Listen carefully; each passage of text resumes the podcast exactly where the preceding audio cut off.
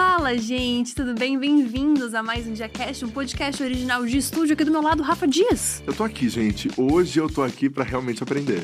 Aprender? É? Não, tem que aprender, né? Que Bom, aprender. Rafa, eu vou ficar mais quietinha nessa entrevista, porque realmente tô com muito medo de falar uma merda. Porque eu não sei absolutamente nada sobre esse assunto. Então, realmente, eu vou só aprender. Inclusive, eu tô com a caneta na mão que eu vou anotar Não coisas. sabe nada não, que o dinheiro não tá na poupança, tá em outro lugar. Calma, é... Rafa. Então não diz assim, não sabe nada. Mas o pouco que eu sei foi o Rafa que me ensinou. então, quer Ou dizer... seja, a gente tá aqui pra aprender com ela, Nath, Nath Finanças. Finanças. Que eu, eu adoro que seu sobrenome virou Nath Finanças E é também. sobrenome, gente. Agora o pessoal pensa que a minha família é finanças. a minha mãe é. Ana Finanças, meu irmão é Igor Finanças. Todo mundo é a família Finanças. Tem gente que nem sabe que o meu nome é Natália. Tem gente que pensa que é Nath só e Finanças. Ah, achei Eu, eu maravilhoso. amo, eu amo porque realmente eu ficava assim. Essa é a primeira coisa que eu tenho que, que, que entender. Você fica incomodada com isso ou não? Não, é super Não? tranquilo. Primeiro que vira um meme, né? É muito bom. Que o pessoal já fala, Nath Finanças, já sei, sou eu que estão falando. É muito bom, porque você lembra pelo seu trabalho, né? Acho que uma coisa que eu sou conhecida pela internet e, assim, cresceu muito rápido foi por conta desse trabalho. Então eu fico muito feliz também, muito Ai, elogiada. Que massa Ai, isso. que bom. E assim, a Nath liberou, a gente pode falar de qualquer coisa, então assim, realmente, Isso. hoje é dia. A gente vai pra vinheta e já volta com fofoca. É isso aí.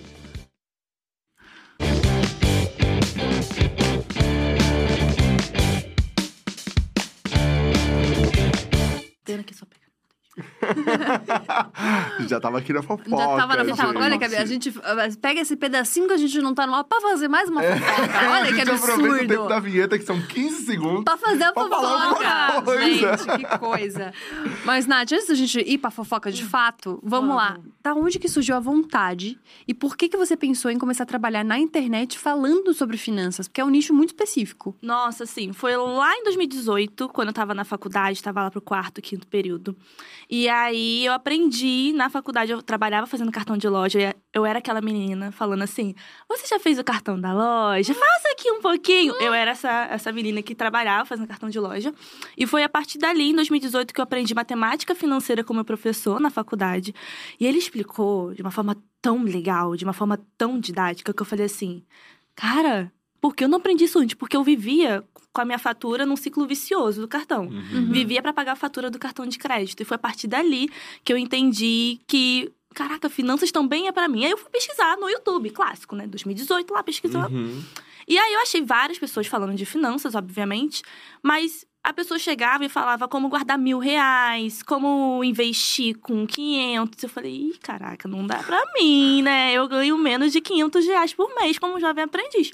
Como é que eu vou fazer isso? Como é que eu vou administrar esse dinheiro? Aí meu professor me ensinou, aí eu comecei a estudar, ler livros, fazer cursos de finanças. Mesmo que não seja da minha realidade, eu comecei a colocar na minha realidade. Uhum. E foi a partir de 2019, lá em janeiro, que eu decidi e escrevi no Twitter. Eu tinha 200 seguidores, eu lembro até hoje.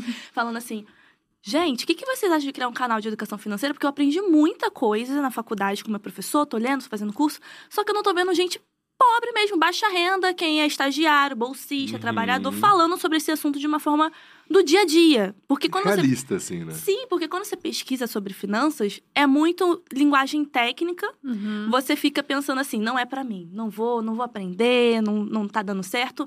E quando eu fui pesquisar e comecei a falar e conversar com meus amigos, eles, caraca, agora eu entendi, porque quando eu tava lendo um livro, eu não tava entendendo nada do que o pessoal tava falando.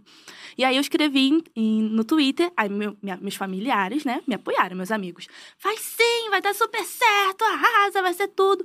Aí eu, ah, tá bom. E teve gente desconhecida. Aí eu falei, nossa, gente que nunca me viu na vida me apoiando. Uhum. Aí eu fui lá, criei o canal no dia 31 de janeiro de 2019. Não tinha câmera, não sabia editar vídeo, não tinha nada. E fui a cara a tapa, fui lá e gravei a diferença entre poupança e tesouro direto. Eu gravei na casa da minha mãe.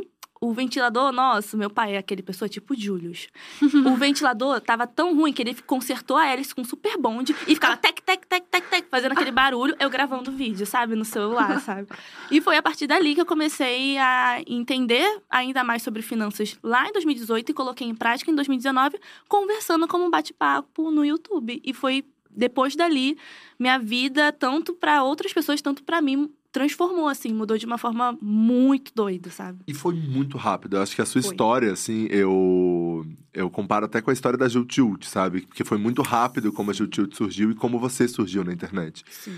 É, como foi pra administrar isso tudo nesse começo? Nossa, confesso pra você que não foi fácil, porque imagina pra uma pessoa que era trabalhava, estudava, fazia faculdade, editava vídeo no YouTube de madrugada. Quem é YouTube sabe? Aham. Editar de madrugada, fazia as coisas tudo, tudo sozinha.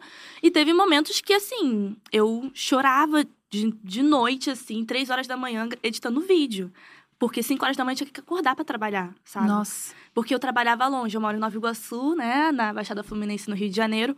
E lá eu saía do trabalho para ir pro centro do Rio. Do centro do Rio ia direto pra faculdade, que era 6 horas da noite. De 6 às 10. Saía da faculdade umas 10 e meia, chegava em casa às 11 horas. Nossa. E aí, tomar banho, jantar. Aí, meia-noite, já começava a editar vídeo. Ficava até 3 horas da manhã editando. Então, Meu foi um Deus. processo que... Acho que todo mundo deveria saber que não é assim, não, é- não foi pá. Foi rápido, eu acho que foi muito rápido, Aham. porque tem gente que tá criando há anos e não Isso. consegue ter essa Aham. visibilidade. Mas eu vejo que o, o diferencial que fez eu crescer na internet foi a linguagem, a forma de se comunicar, a forma de falar do dia a dia para o brasileiro, que é a maioria, que Uhum. ganha pouco, que ganha um salário mínimo, que tá começando agora a vida financeira. E acho que foi esse o crescimento. A minha virada de chave foi lá em 2020, quando eu virei um meme lá no Twitter, que é o Nath Finanças, eu falei com você. Aham. Aí tinha MC da retweetando: Ah, Nath, eu gastei na fatura, falei com Aham. você. Porque era um meme do laboratório de Dexter. E Aham. aí aparecia minha cara, um seguidor fez. E aí falou: Ah, Nath, eu falei com você. E foi muito legal, isso viralizou. E também aparecia em jornais falando: Quem é essa menina que tá falando de educação financeira para pessoas de baixa renda? Porque esse foi o ponto inicial: é falar de finanças para pessoas de baixa renda. Uhum. E nesses três anos e meio, quase quatro aí, a gente também tá falando de educação financeira para baixa renda, mas não é só essas pessoas hoje, né? Tem gente que ganha dois, três e quer aprender a administrar com uma linguagem mais acessível. Essa é a intenção, mas foi muito rápido. Foi assim, 2020. Entrou pandemia, eu cresci na pandemia. Eu não vi meus seguidores, pra você ter noção. Nossa. Caraca, Eu tô vendo então é a primeira agora. vez que você Eu tá tô vendo tendo contato agora. com as pessoas. Quando eu paro no hotel, o pessoal quer tirar foto. Eu falei, gente, como assim? Eu tô famosa? que demais! Juro, juro, porque foi em 2020 que eu foquei no auxílio emergencial, porque teve Aham. nessa questão do auxílio. Então, eu foquei. Tem gente que começou a falar de bolsa, agora é hora de investir na bolsa. Mas era um público, 1% da população Aham. que podia investir na bolsa nesse momento. E eu foquei no auxílio emergencial. E aí eu comecei a falar de auxílio, finanças pessoais, como quitar dívidas, como administrar o dinheiro da melhor forma possível. Mesmo que seja pouco, a gente precisa de educação financeira Uhum. independente do valor que você está ganhando, porque educação financeira ela faz você questionar também o teu salário, Aham. a entender também como funciona um, um sistema financeiro e também a economia. E eu acho que, assim, é, é, um, é um tabu, né? A gente não fala sobre isso. Acho que as pessoas têm uma grande coisa de, meu, não fala quanto ganha, não, não fala sobre trabalho, não fala sobre isso. É, é um grande segredo, um grande mistério. É É, até ofensivo falar sobre dinheiro, né? É. Nossa, sim. E eu queria te perguntar, assim, primeiro, de onde você acha que vem isso, assim, na nossa estrutura da sociedade? De, de onde vem isso? Porque realmente é muito curioso a gente ver que isso não é uma coisa discutida. E quando a gente para e pensa, talvez em outros países, e posso estar completamente enganado, tá? Mas eu acho que lá as pessoas trabalham muito, cara, você tá ganhando quantos dólares a hora? E, e é uma coisa muito aberta, é uma coisa muito conversada. E aqui no Brasil tem essa coisa. Por que, que você acha que isso acontece aqui? Isso acontece muito porque os nossos pais, os nossos avós, eles passaram por um período muito difícil na época que era a hiperinflação, Uhum. onde a gente está passando por isso, só que era pior também. Uhum. Onde hoje o arroz era 10 e no outro dia já estava 20. Uhum. Então imagina como é que foi para essa pessoa lidar com o dinheiro nesse momento e também na época era dos cruzeiros, não era nem real. E tem uma questão que a gente tem que falar também que foi na época do Collor, que foi pegou o dinheiro da poupança de Aham. todo mundo, Sim. Uhum. de muitos brasileiros, principalmente de pessoas de baixa renda, que deixou o dinheiro guardadinho ali na poupança, juntou anos e anos e pegaram. Imagina como é que ficou a cabeça Sim. dessa pessoa. Uhum. Trauma. Vamos ser sinceros, trauma. A pessoa vai falar assim: não, não vou nem pensar em deixar dinheiro guardado, vou guardar embaixo do colchão, porque é mais fácil para mim. Na pandemia, teve um dado muito interessante que o Banco Central passou: que 2020, pandemia, pessoas com medo, não sabiam o que estava acontecendo com o vírus, as pessoas começaram a guardar dinheiro no colchão guardar o dinheiro em casa. Aí aconteceu o entesouramento, que significa o quê? Que o banco, os bancos e as instituições, elas não estavam tendo dinheiro para conseguir, Aham. porque as pessoas estavam guardando em casa. Então precisou emitir mais moedas. o dinheiro do banco. né? Exato, então precisou emitir mais papel moeda e aí surgiu também a nota de 200 reais. Um dos Olha. motivos foi por conta disso, porque as pessoas estavam guardando muita grana, deixando parado, tirando do banco e deixando guardar, porque tem esse medo de voltar naquela época onde Uhum. Pegam dinheiro da pessoa e ela não, não tem até hoje, tem gente que até hoje, tem gente que morreu, Uhum. gente, de verdade, por familiar, perdeu gente querida por conta disso. Então, esse medo, esse tabu de falar de dinheiro, tem muito tempo. É essa insegurança, a, a pessoa lidar com o dinheiro de uma forma triste, por não ter muito em casa. Então, imagina para uma pessoa que ganha pouco e vê sua mãe e seu pai brigando por conta de dinheiro porque tá faltando. Exato. Porque não consegue comprar um pão, porque não consegue comprar um arroz. Isso causa pra gente, quem cresce, dinheiro é ruim.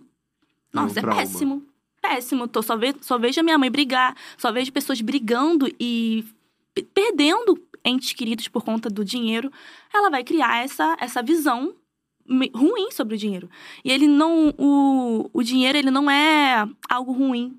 Ele faz a gente conquistar nossas coisas. Ele faz parte de um sistema que vivemos, que é o sistema capitalista. E antes de ser dinheiro em papel, já existia um escambo, onde as pessoas trocavam as Uhum. coisas. Mas esse trauma vem muito por conta disso, do nosso familiar, de quem começou com pouco, de quem veio da periferia, da favela, e veio, viu pessoas, viu parentes, viu mãe, pai, passando dificuldades pelo dinheiro. E hoje em dia, ela aprende só quando está endividado. Infelizmente, tem gente que só aprende a lidar com a educação financeira quando já está endividado. Quando já chega, opa, eu tô com cartão de crédito, não sei o que fazer, como é que eu faço para quitar a dívida? Aí a pessoa já pesquisa na internet de como quitar a dívida e só a partir dali. Se a gente tivesse educação financeira desde pequeno, olha o quanto que iria melhorar e entender sobre essa relação com o dinheiro e também entender que é uma- a nossa emoção. O dinheiro também mexe com as nossas emoções. A gente compra quando tá triste, a gente compra quando a gente tá feliz, a gente quer presentear quem a gente ama e também conquistar coisas com quem a gente ama. Então acho que esse tabu vem muito desde lá, bem, bem lá atrás, por conta desse tabu de falar de dinheiro e também desse da poupança, as pessoas não saberem lidar, ver situações tristes em relação ao dinheiro e a pessoa acaba ficando meio que não quero falar, não quero, não quero mexer, não quero discutir. E também no nosso país as pessoas não conversam sobre salário, né? Não. Nem- Não tem uma rodinha de mulheres, vamos falar sobre É. dinheiro, vamos falar sobre investimentos, vamos falar como as pessoas lidam com salário, porque as pessoas elas não querem falar. E É. tem que falar, imagina, às vezes você tá ganhando menos, principalmente mulheres, É, fazendo a mesma função do que um homem. exato. E se a gente não Uhum. falar sobre isso, como é que a pessoa vai questionar, sabe? Nossa, isso é muito legal. E eu fico pensando que, posso estar errada também, mas acho que agora as pessoas mais novas estão querendo saber sobre isso também, né? Porque eu fico Super. pensando, quando eu era, sei lá, quando tinha os meus 15, 16, eu nem tinha ideia de nada, tipo, nem pensava sobre isso. E hoje em dia eu vejo uma molecada, tipo, TikTok e tal, pesquisando sobre, pensando Super. sobre isso. cresceu muito, porque a gente tem uma geração onde. Acho que se, você, se a gente- se a gente for comparar, tem uma geração que sempre quis ter carro, casa Uhum. própria. A gente tem outra geração hoje que não quer ter Uhum. um carro. Hoje em dia a pessoa quer fazer outras coisas de assinatura, fazer outras Uhum. coisas. A gente tem uma, uma nova vivência de relação com o dinheiro. Na época dos nossos pais, estava tendo também uma. Um dos nossos avós era uma mudança de moeda entre cruzeiro e real. Então imagina o caos como tava, de discussão sobre isso. E hoje a gente tem uma moeda mais estável comparado a quando estava no cruzeiro, sabe? Uhum. Então, hoje em dia, eu vejo que o jovem quer aprender sobre dinheiro porque a gente começou a falar há seis anos, há seis anos falando sobre, sobre Uhum. isso. Entrou pessoas youtubers, pessoas falando sobre dinheiro, É, que tem a importância, Eu sabe? ia, eu ia falar sobre isso, que eu acho, e assim, Nath, de verdade, eu, eu tenho consciência do meu privilégio, assim, né, do, de, de toda a situação e o lugar onde eu tô hoje, é, e também a- a- né, o meu privilégio de chegar até aqui. É, mas eu sinto que a internet tem um papel muito importante nisso com os jovens, porque antes os veículos de comunicação decidiam qual era a informação que esses jovens teriam. E era um Uhum. economista falando, e uma pessoa que você falava, ah, é um velho falando sobre isso e não quero nem aprender. Exato. muito e longe, ele né? passava, É e ele muito longe. passava num programa que não era feito para aquele jovem. Era, era um jornal, era uma outra coisa que não tinha nada a ver com a linguagem dele. Hoje, quando vem você no YouTube, é, quando vem um TikToker falando sobre Uhum. isso, ele tá falando, primeiro de tudo, no veículo onde o jovem tá, tá, tá, Uhum. tá consumindo. E segundo, na linguagem que o jovem quer consumir. Então, eu acho que esse é um ponto super importante. Você concorda com isso? Super, porque há seis anos e começou a surgir é, do- educadores financeiros falando sobre finanças na internet. E aí normalizou essa conversa sobre finanças e aí os veículos de comunicação precisaram se reinventar e Uhum. trazer essas pessoas para falar nos veículos de comunicação. Onde você achar um youtuber, uma pessoa que tá falando na internet, que é especialista também no assunto, que a gente precisa entender que o youtuber não significa só a profissão de youtuber, que existem pessoas formadas que falam sobre esse assunto, faz, gente, faz o veículo falar: hum, vamos só colocar um economista ali num café da tarde, vamos trazer uma pessoa diferente para falar sobre esse assunto. E eu percebi muito isso em 2020, quando foi na pandemia assim, no começo que a gente não estava sabendo nada e teve o auxílio emergencial. E eu foquei durante um ano falando sobre o auxílio emergencial, sobre como a pessoa pode ter, para quem pode. E aí eu fui chamada pelos veículos de comunicação para falar sobre esse assunto, com um economista do lado, porque eu estava falando sobre o auxílio emergencial de uma forma acessível para as pessoas e elas estavam tendo acesso. E isso que é legal, porque você está trazendo tanto um público da TV, uhum. que é aquela pessoa que senta, toma um café da tarde, mas também um público jovem também que está ali mexendo na internet, no, nas redes sociais. Que legal. legal. Porque acho que tinha a impressão de que era muito longe, né? O é. assunto, tipo. Distante. Que, o que, que é bolsa de valores? O que, que é isso? Não tô entendendo nada. Que era só pra gente rica. É. Só pra quem é. tem dinheiro. E é. não é só pra quem tem dinheiro. É pra eu, pra você, pra qualquer uhum. pessoa que quer aprender sobre educação financeira. Ela ajuda muito. E a falta dela prejudica também, sabe? Uhum. Exato. Você tem um, um, um raciocínio, assim, que eu acho que é muito legal e é um dos que eu mais acho, assim, de verdade brilhante, assim, que é: você não precisa ter um milhão de reais ou, meu Deus, vamos é, ter o meu primeiro milhão, ou isso ou aquilo, para você ser feliz. Sim. Eu acho que tem muito processo para a maior parte da população que ainda precisa ser aprendido muito antes disso.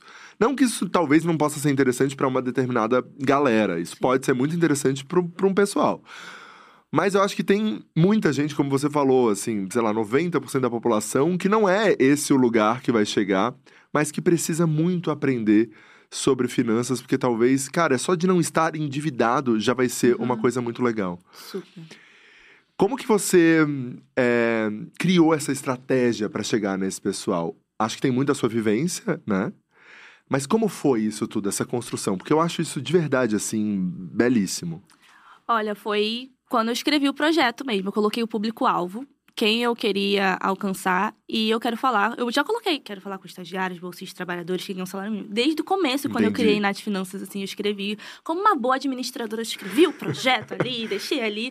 Que legal. Escrevi esse projeto, coloquei quantos minutos seria de vídeo, porque Nossa. eu consumia muito YouTube. Então eu falava, ah, tem minutagem assim que a gente não gosta de mais de 10 minutos de vídeo uhum. é, educativo. Comecei a pesquisar e escrevi esse projeto, assim. Pesquisei as pessoas que trabalhavam com a internet já, quantos minutos eles faziam os vídeos vídeos, qual era o assunto que eles geralmente falavam, como era a linguagem deles. A linguagem, algumas coisas eles poderiam colocar um vocabulário, porque eu comecei colocando vocabulário de alguns termos, do que era CDB, o que era CDI, explicar também sobre liquidez diária, porque quando vocês aprende e vai ver vídeo no YouTube de finanças, o cara já fala, não, liquidez diária, você vai investir no CDB e não sei o quê.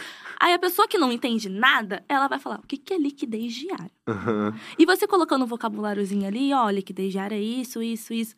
Aí a pessoa entende e começa a entender ainda mais de uma forma didática. É, essa é a questão, né? A linguagem que faz muita diferença. E eu escrevi desde o começo. E eu comecei a colocar o foco. E eu lembro até hoje que eu escrevia no Twitter eu pesquisava no Twitter educação financeira. Aí tinha gente falando, ah, preciso de educação financeira. Eu ia um em um falando: Oi, tudo bem? Eu tenho um canal no YouTube de educação financeira que talvez possa te ajudar. Toma aqui o link. Eu fazia isso. um por um, trabalho de formiguinha. E hoje em dia, o um, um, mais legal que eu fico assim, morrendo de orgulho, é que hoje eu não preciso fazer mais. Uhum. Hoje em dia, todo mundo já recomenda. Ah, finanças, já me marca ali no meu arroba, Ai, sabe? Que legal. É muito lindo. Eu fico olhando assim, é, é, não tem muito tempo, sabe? Uhum. Foi lá em 2019. E hoje em dia eu não preciso fazer mais, mas eu fazia esse trabalho de formiguinha com cada um. Ah, eu tô endividado. Ah, eu ganho pouco. Como é que eu faço para me organizar? Aí eu pesquisava lá nesse. Fazia a busca avançada no Twitter e ia um a um, sabe? Qualquer que pessoa demais. que queria aprender de finanças, eu ia lá. Eu não ia no famoso, porque geralmente quando a pessoa quer crescer, ela vai num perfil já de famoso, ou eu tenho um canal. Não, eu ia nas pessoas que é o meu público, sabe? Exato, eu você falava com cada um. Sim. Então você criou um modelo de negócio onde já estava claro, é, isso que você falou é muito legal, assim, pessoas que ganham um salário mínimo. Então você queria falar com essa galera. E foi muito inteligente, porque no final das contas é a maior parte, né? Exato. Das pessoas. Uhum. Né? É, é uma parcela muito pequena. E que, que nunca tá teve atenção, assim, né? Em outra situação. Né? Essa atenção, como de chegar e falar focado neles, não tinha. Era mais assim, no geral, finanças pessoas no geral. E tudo bem também, porque tem muita importância todo mundo que começou a falar antes de mim de, de educação financeira, porque abriu as portas. Essa é a questão. Exato. Trouxe assim. Vamos falar de dinheiro, precisamos falar sobre isso no nosso país. Agora a gente tem o quê? Os nichos. Aham. Tem um nicho que pode guardar mil, tem um nicho que pode guardar cem reais, tem um nicho que pode guardar três mil. E é um nicho, cada um tem o seu, assim. Acho que cada um tem a sua importância. No final é isso. Foda. Isso é muito legal. Eu tenho 500 mil perguntas da galera. Então, a gente, vai- a gente vai, inclusive, é, tem uma coisinha que talvez daqui a pouco a gente tire do ar pra poder só a gente resolver as nossas finanças. tá? Exatamente. Eu tô com um cheio de problema aqui. É, mas a gente vai, vai dando aquele jeitinho aqui. Mas a gente abriu, né, né, uma caixinha de perguntas pra galera poder falar. E daí ressurgiram realmente coisas que são difíceis, tá? Ai, Já vou te falar que são vamos. coisas bem difíceis. Vamos. A primeira que eu mais gostei foi a Ananda, que perguntou como ficar rica com dois reais. Não, eu adorei, porque ela, ela já passa a responsabilidade pra mim, pra eu pensar em Exato. solução de como ficar rica com dois Ê, reais. não é com pouco, então me fala, me Não conta. é. Então, a fórmula mágica aqui é você fazer um truque. Não tem isso, gente. Não tem como. não tem como. Não tem como a gente ficar rica assim com dois reais do nada, tá? Acho que as pessoas, elas criaram. Na internet, assim, a gente tem muita coisa legal. A gente aprendeu muita coisa. Se você pesquisar no Google, cara, tem um mundo, um monte de gente falando sobre vários assuntos que você vai ter que filtrar algumas coisas que fazem parte da sua realidade ou não. Mas é, o que eu fico mais preocupada é em relação a dinheiro rápido e fácil. Não Hum. existe. Se alguém falar pra você assim, eu te dou rentabilidade de 100%, você investindo na bolsa, você vai ficar rico. Não fica rico assim na bolsa. Você conserva seu patrimônio nos investimentos. E ele vai, vai crescendo e vai multiplicando ali. Mas você ficar, ganhar dinheiro, é trabalhando, gente. Desculpa, mas essa é- eu tenho que trazer esse, esse corte de realidade. É trabalhando, você ou você pensando em abrir um negócio, ou você pensando em se profissionalizar e seguir um plano de carreira. Não tem como tu ficar rico assim do nada. Só se Mega Sena, talvez.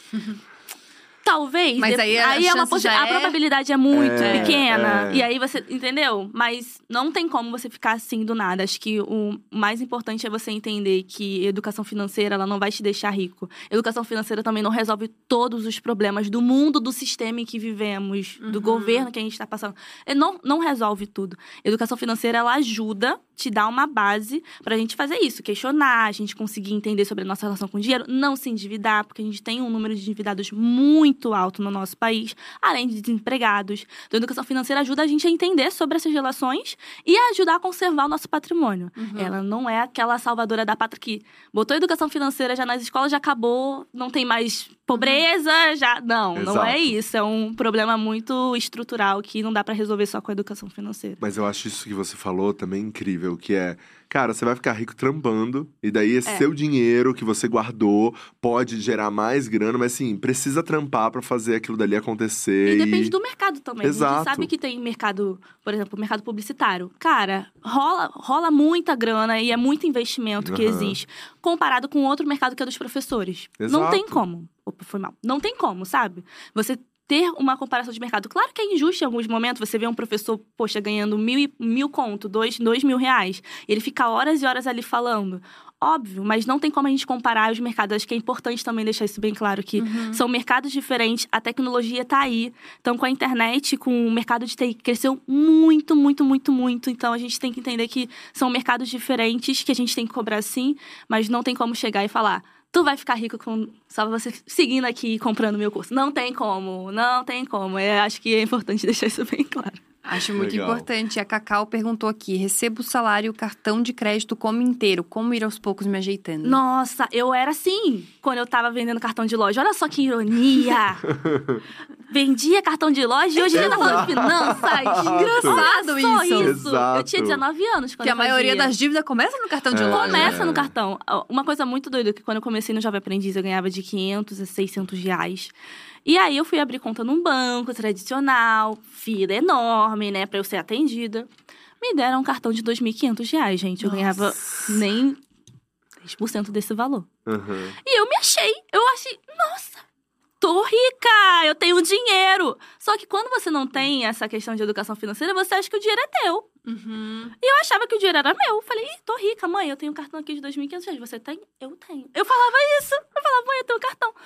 Depois que você foi aprender lá na faculdade que o cartão não é o meu dinheiro, é um banco que tá me emprestando essa grana e eu tenho que devolver depois de 30 dias. Ponto. E aí, antes, eu não, tinha, não tava sabendo disso. Então, o que, que eu fazia? Gastava. Não, não gastava 2.500, porque pelo menos eu tinha uma, um mínimo de consciência. Mas eu gastava praticamente o salário inteiro. Aí, no outro mês, chegava, pagava a fatura, ficava sem dinheiro porque eu paguei a fatura. Aí eu ficava nesse ciclo, tá entendendo? E Então, aí me- pagava as coisas com cartão e assim ia. E ficava sempre com dívida, porque eu falava assim: ah, eu já paguei com cartão, paguei a fatura, tô. mas- E aí eu tô sem dinheiro, vou precisar usar o cartão. E ficava nesse ciclo, e ela tá nesse ciclo provavelmente. Aham. E aí o que, que eu fiz? O primeiro passo é eu reconhecer que eu tô, eu tô quase ficando endividada ali. Porque você é um primeiro passo pra você ficar Uhum. endividada. Uhum. A maioria das pessoas ficam endividadas com cartão de crédito. Ah, Segundo é? é o carnê. Aí terceiro é o financiamento. As pessoas ficam endividadas e deixam e ficam inadimplentes por causa do cartão de crédito. É- Ele é um Nossa. principal, assim. Até porque é os juros mais altos, eu acho. né? Exato. O cartão de E que crédito é muito uma facilidade, né? Tipo, você não vai pensando na hora, você vai passando, passando, É, a quando você vê. sensação dele é, é- é muito doida. Teve uma pesquisa que foi feita lá nos Estados Unidos, mas isso aqui foi. é, acho que vocês vão entender super. Que a pessoa deu 50 reais.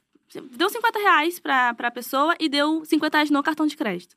Quando ela passou, no- quando ela ia pagar nos 50 reais em dinheiro, ela sentia uma dor. Ela falava, pô, 50 reais, eu vou pagar nisso aqui, tem certeza? Aí começava a parar pra pensar.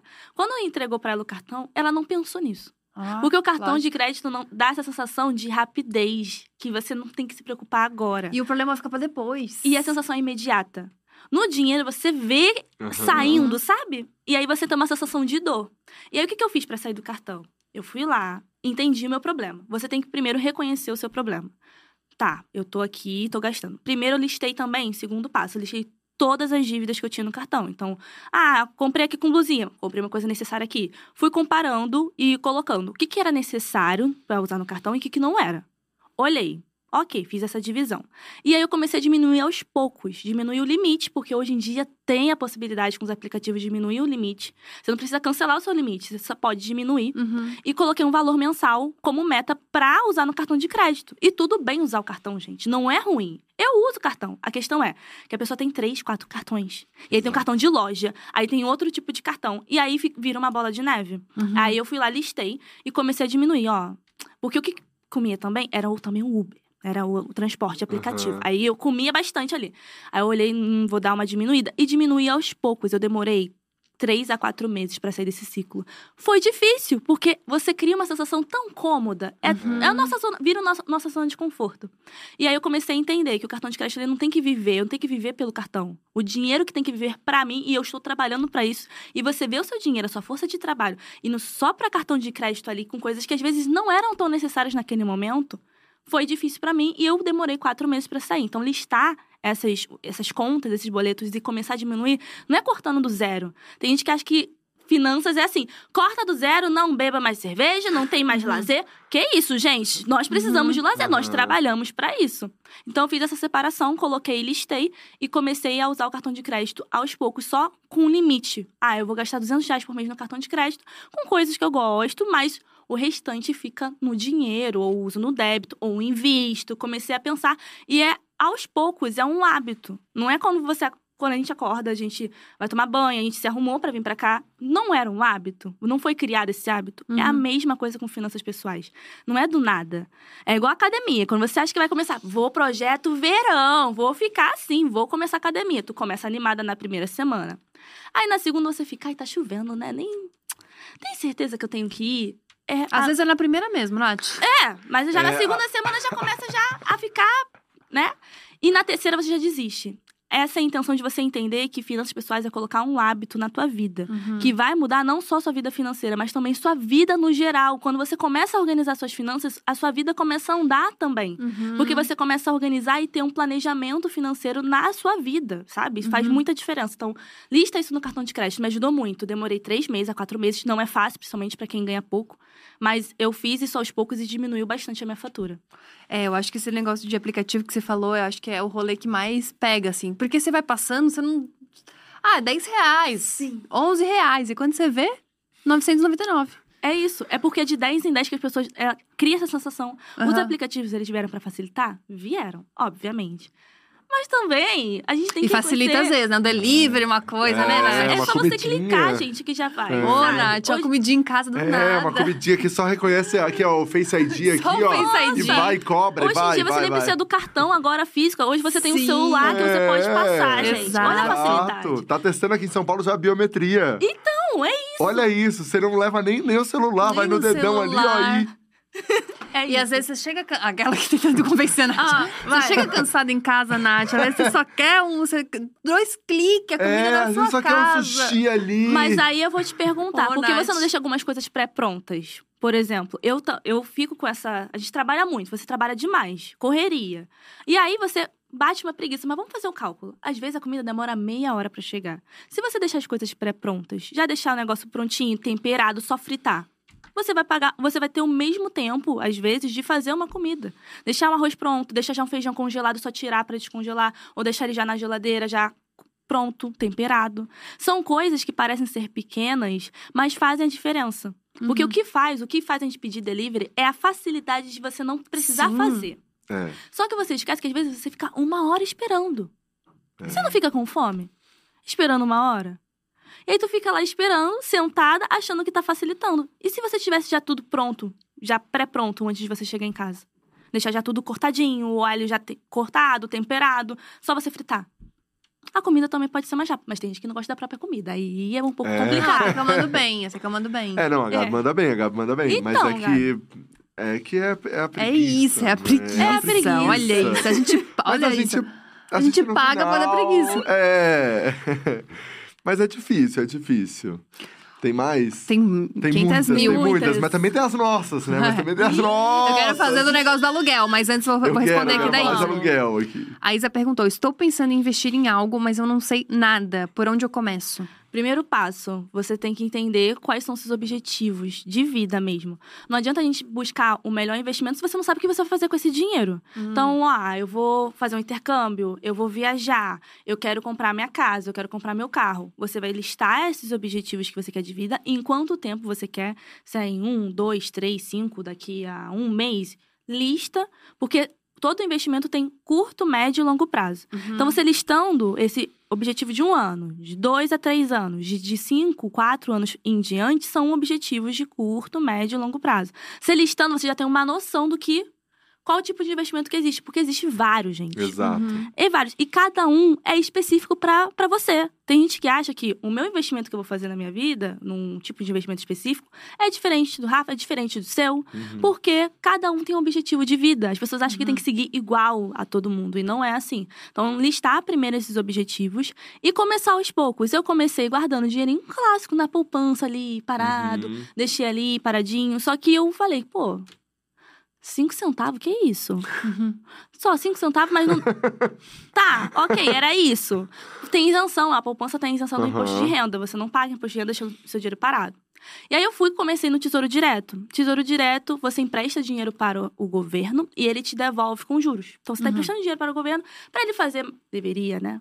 Melhorar alguma coisa de asfalto, fazer alguma mudança, investir em algumas coisas na, Uhum. no sistema, né, no governo federal. Eles usam pra, esse dinheiro para essas, essas formas de melhoria. E aí você empresta dinheiro para o governo e te devolve com juros. Então, tem vários tipos de títulos públicos. Existe o Tesouro Selic. O Tesouro Selic ele é baseado pela taxa Selic, que é a taxa da economia. O que é essa taxa da economia?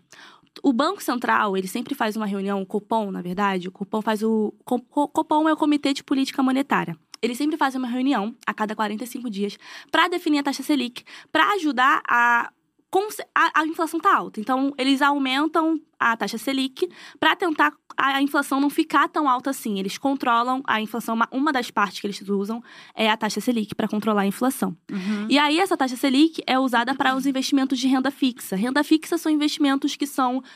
que não tem uma. que tem praticamente uma taxa definida. né? Uhum. Renda variável não tem uma taxa definida. Você pode ganhar ou não. Não tem um, Pode um valor perder, né? ou pode até perder, sabe?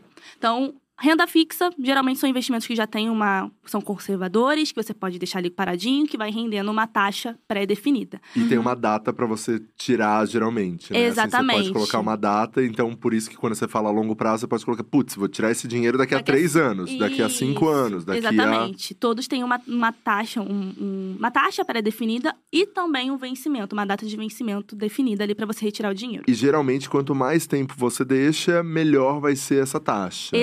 Exatamente. Quanto mais tempo você deixar aquele dinheiro ali parado, mais você vai ganhar também no quesito de rendimento e mais segurança você fica também, porque é um local mais cômodo, né? É. É mais Uhum. cômodo. E essa taxa Selic, ela é definida alguns investimentos de renda fixa. Esse é o, o principal. Mais do que nunca, a gente precisa entender que finanças, ela anda junto com a economia, só que não são iguais, né? Uhum. A economia, ela afeta decisões políticas, decisões que as pessoas tomam, afetam a nossa vida, principalmente quando é economia e principalmente também finanças pessoais. E aí tem essa, esse Tesouro Selic, que você deixa ele paradinho, tem uma data de vencimento, e ele é mais recomendado para quem quer montar sua reserva de emergência, para quem quer deixar o dinheiro ali parado, quer tirar daqui a um dia, porque possui o quê? Liquidez diária. Liquidez diária é quando você pode tirar o dinheiro na hora que você quiser, daqui a um dia, ou eu quero tirar daqui a dois dias. Uhum. Esse é um- a possibilidade do dinheiro se tornar ali na sua mão. Então, por isso que o nome é liquidez diária. Você pode tirar o dinheiro na hora que você quiser. Traduzindo. Quando você bota num livro de finanças, ele fala liquidez diária, é um- uma por- possibilidade, e bota um negócio tudo difícil pra você entender, mas traduzindo é isso. É o dinheiro voltar pra conta corrente e você poder usar. É exatamente isso. A possibilidade do dinheiro estar já na sua conta. E você pode investir na- nesse negócio de, de renda fixa, enfim. Você pode colocar qualquer, qualquer valor. Porque, pelo visto que ela falou aqui, é tipo assim: tem um pouco, mas não sei aonde colocar. Pode ser pouco, não precisa ser muito. Pode ser pouco. No Tesouro Selic, ele é a partir de 100 reais, né? Hum. Existe, um, existe alguns investimentos de renda fixa que precisa ter um, uma- um valor mínimo para você Uhum. começar a guardar o Aham. dinheiro. Mas existe o Tesouro Selic. E aí também existe o Tesouro Prefixado, ou seja, o Tesouro Prefixado, você deixa um dinheiro ali e tem uma taxa pré-definida desde o momento que você contratou. Hum. Então você já vai pagar a partir de 30 reais o pagamento mínimo ali, o investimento mínimo é 30 reais. E você deixa ali de 2 a 3 anos, porque é um investimento de médio prazo. Uhum. Para aquele momento que você quer, ah, eu quero daqui a alguns anos viajar, eu quero viajar para fazer uma viagem em família, você deixa o dinheiro paradinho ali, tem um, um rendimento Uhum. pré-definido já para você, então de 12% ao ano. Você já sabe que no momento que você retirar daqui a dois anos, vai ser aquele rendimento ali que você contratou. Uhum. Esse é o tesouro prefixado. E tem um tesouro PCA, que está sendo mais assim recomendado nesses momentos de incerteza, que ele acompanha a inflação, porque a nossa inflação é, é pelo IPCA, que é vista pelo IBGE. Então, esse, esse investimento você coloca e você retira daqui a quatro, cinco anos em diante. Ele é mais para longo prazo, que vai te proteger da inflação, que é no momento que a gente está hoje, e também nesse momento de incerteza, que você quer proteger o seu dinheiro. Então, é para aposentadoria também, você pode guardar para lá. Então, olha quanta possibilidade que existe de investimento que as pessoas às vezes acabam não sabendo porque tem medo, insegurança. Uhum. E para começar, gente, é só você abrir conta numa corretora que é de graça. Pra Uhum. começar no Tesouro Direto, sabe? E não existe só esse do Tesouro Direto, existe também CDB. CDB é Certificado de Depósito Bancário, onde você empresta dinheiro para o banco e ele te devolve com juros. E aí você empresta para ele e aí existe vários tipos de CDB. CDB de liquidez diária, que você pode tirar na hora que você quiser, ou daqui a dois anos, daqui a cinco anos, e ele vai aumentando quanto mais tempo você deixar lá o dinheiro, mais você vai ganhar. Então, Uhum. olha quanta possibilidade que existe, mas é aos poucos. Vou colocar a dica aqui para ela. Comece entendendo sobre os investimentos que existem no mercado, principalmente de renda fixa. Começa na renda fixa. Tem gente que quer começar já na renda variável, investir na bolsa. Eu tô na bolsa investindo há quatro anos.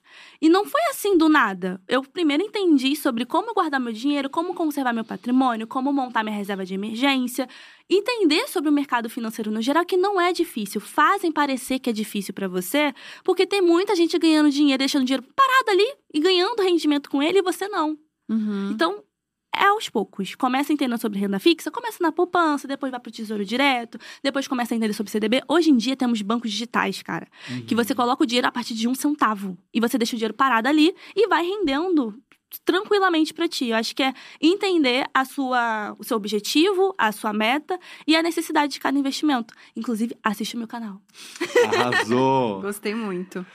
Eu, tenho, eu tenho uma que eu acho que é uma grande Diga. discussão, é, um clássico, Hum. que é que eu já vi, inclusive, umas threads suas no Twitter, Ah, sobre hum, financiamento ou aluguel.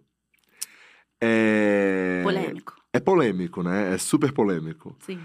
É... A gente eu tem várias sei- discussões sobre isso. É, é, e eu sei é, que você já. é, a- a- acho que o seu posicionamento é muito. Cara, não é só o aluguel, é, né? é, não é só.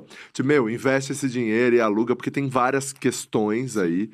E eu queria que você explicasse um pouco pra gente, porque eu concordo demais. Ah, eu adoro aquele que já viu atrás no Twitter já. É, já vi a thread. Eu ia postar um artigo, inclusive, sobre isso. A intenção, a gente tem, durante. Desde que começou a falar sobre finanças e tudo mais, as pessoas, o brasileiro tem um sonho da casa própria. Uhum. Mesmo a gente falando que, ah, tem. Ah, mas na minha família não tem. Tá, mas a maioria sim quer ter a Uhum. casa própria para comprar a casa para mãe.